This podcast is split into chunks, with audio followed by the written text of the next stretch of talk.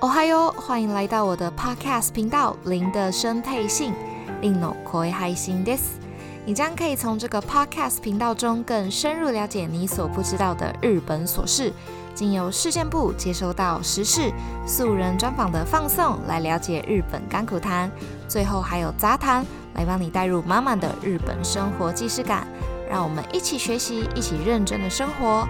さあ、始めましょう。 哦嗨哟，我是林，欢迎收听本周的林的生配信。上个礼拜我有预告过，说这周要来谈谈我回台湾生活，然后有感觉到什么不适应的点。其实我也是怕我忘记啦，所以真的想说赶快来讲讲哦。好，那不啰嗦，直接来谈谈我从就是感触最深，同时也是最现实的面哦，就是生活水平、金钱方面哦。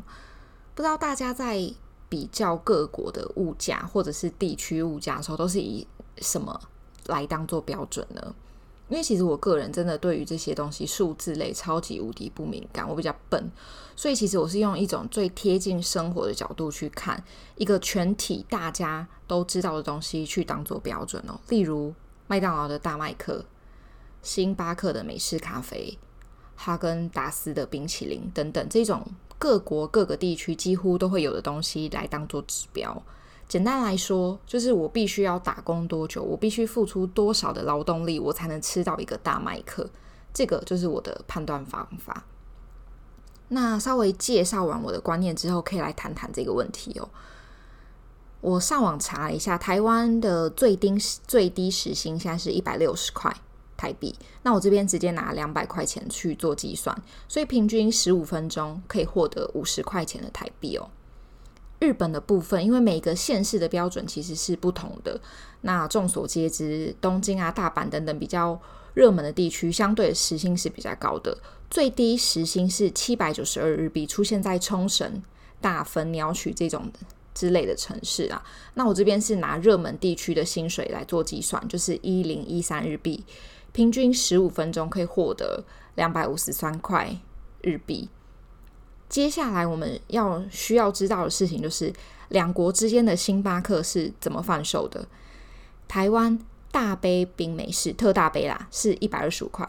其实我不太知道对不对，因为我不太喝咖啡，我也不常喝去星巴克。但我上网查是现在才是一百二十五块钱台币哦特大杯，就等于说我需要工作三十七到三十八分钟，我可以获取一杯。打特大杯冰美式，在日本的话，特大杯冰美式的价格是四百七十三日币，含税金了。等于说，我不我工作不到半个小时，我就可以获取一杯特大杯冰美式之外，还找你三十三块日币做零钱。当然，我这个计算是非常的粗略啦。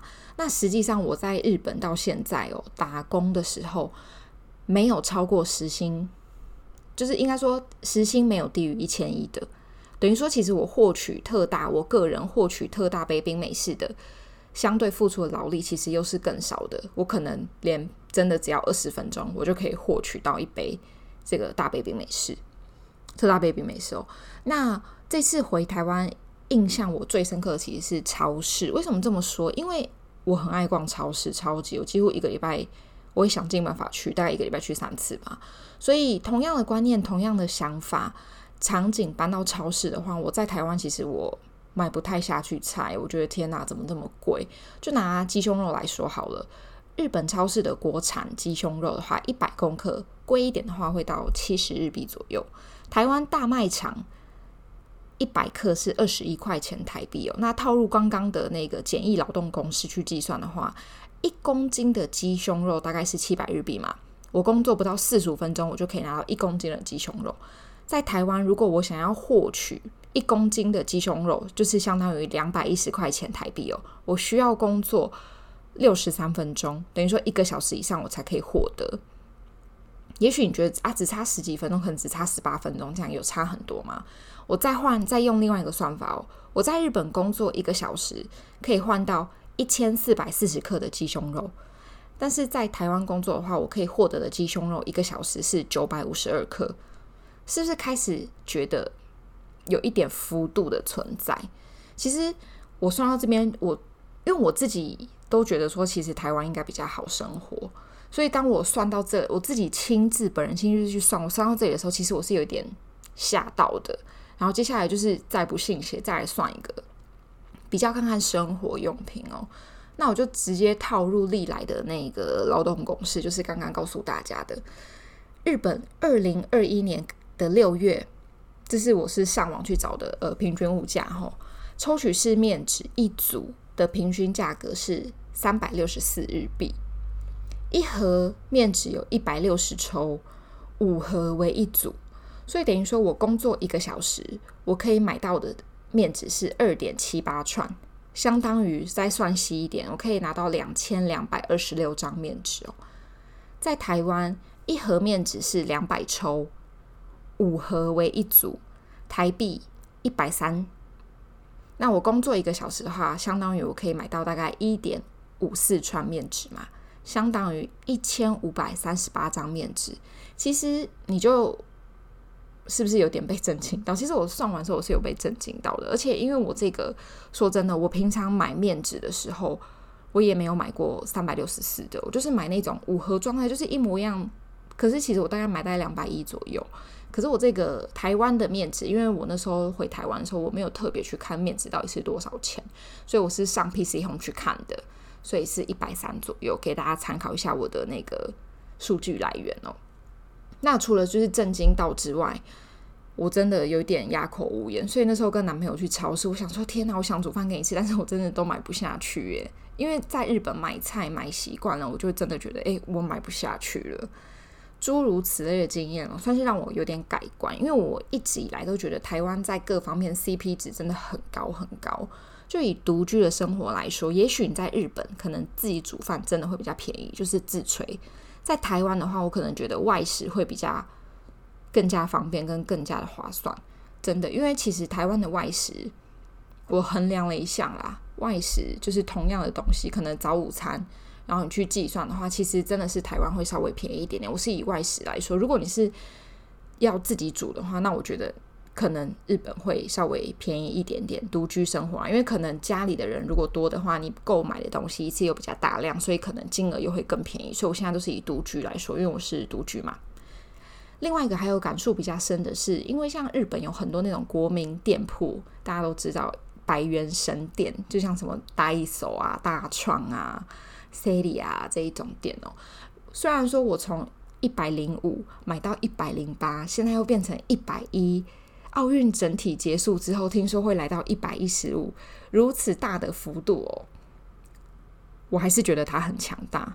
原因是什么？因为它卖的东西真的是包罗万象，而且品质不会说很差。我知道，虽然大家可能都是对就是某些国家制造的东西有不好的影响，但是我必须要说，现在全世界有什么东西不是那个国家制造的呢？所以，其实我对产地这件事情我没有看得很重，我只是觉得以这样子。的价格，然后我可以去买到一个 CP 值这么高的东西，因为同样的东西，那时候因为我就帮男朋友搬家，所以我那时候就是想买一个擦牙刷的东西，就是想要插住牙刷，忘记它就是好类似牙刷架的东西，然后就找了好久，我就很想要去大创，因为我就觉得大创一定有卖这个东西，然后大创第一它可能比较少，所以真的是找不到，那我也不知道小北有没有卖。然后后来去了生活工厂，觉得天哪，生活工厂一个擦牙刷要一百五十块钱台币，真的是疯了诶。所以我也也没有买。最后是在 Nitori 还是在宜得利家具买到的，那时候好像一个六十九吧，还是四十，还是五十九，我就觉得哦很便宜。毕竟我刚看过一个一百五的，但其实在日本那个东西我真的，一百一十块钱日币我就可以买到，然后再用套用刚刚那个劳动公式去计算，你会发现真的便宜很多，而且。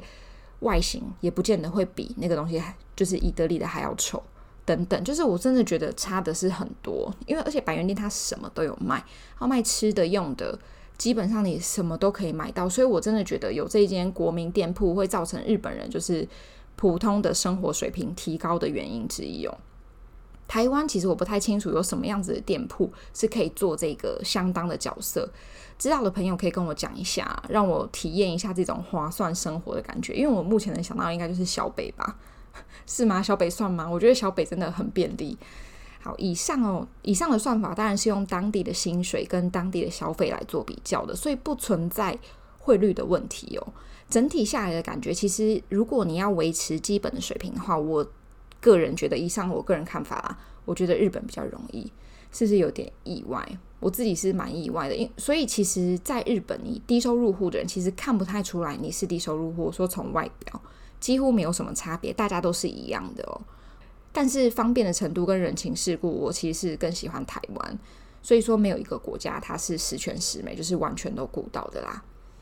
对，以上真的是纯属我个人的感想哦。我是用这样子的计算方法去计算的。如果大家有不同的计算方法，也可以拿出来一起讨论一下。以上就是本周的内容啦。其实我还有准备其他不习惯的五四三，就是比较小的事情，但我没有想到光这个就可以让我讲十分钟讲一集哦。所以呢，下个礼拜没有意外的话，主题还是围绕在这个我在台湾生活这三个月不习惯的地方哦。好啦，如果我忘记我的结尾耶。怎么办？好，就是如果有任何的疑问，或者是有想听的主题，可以 Instagram 私讯我。回想起来了，我们下个礼拜见哦，马达来修。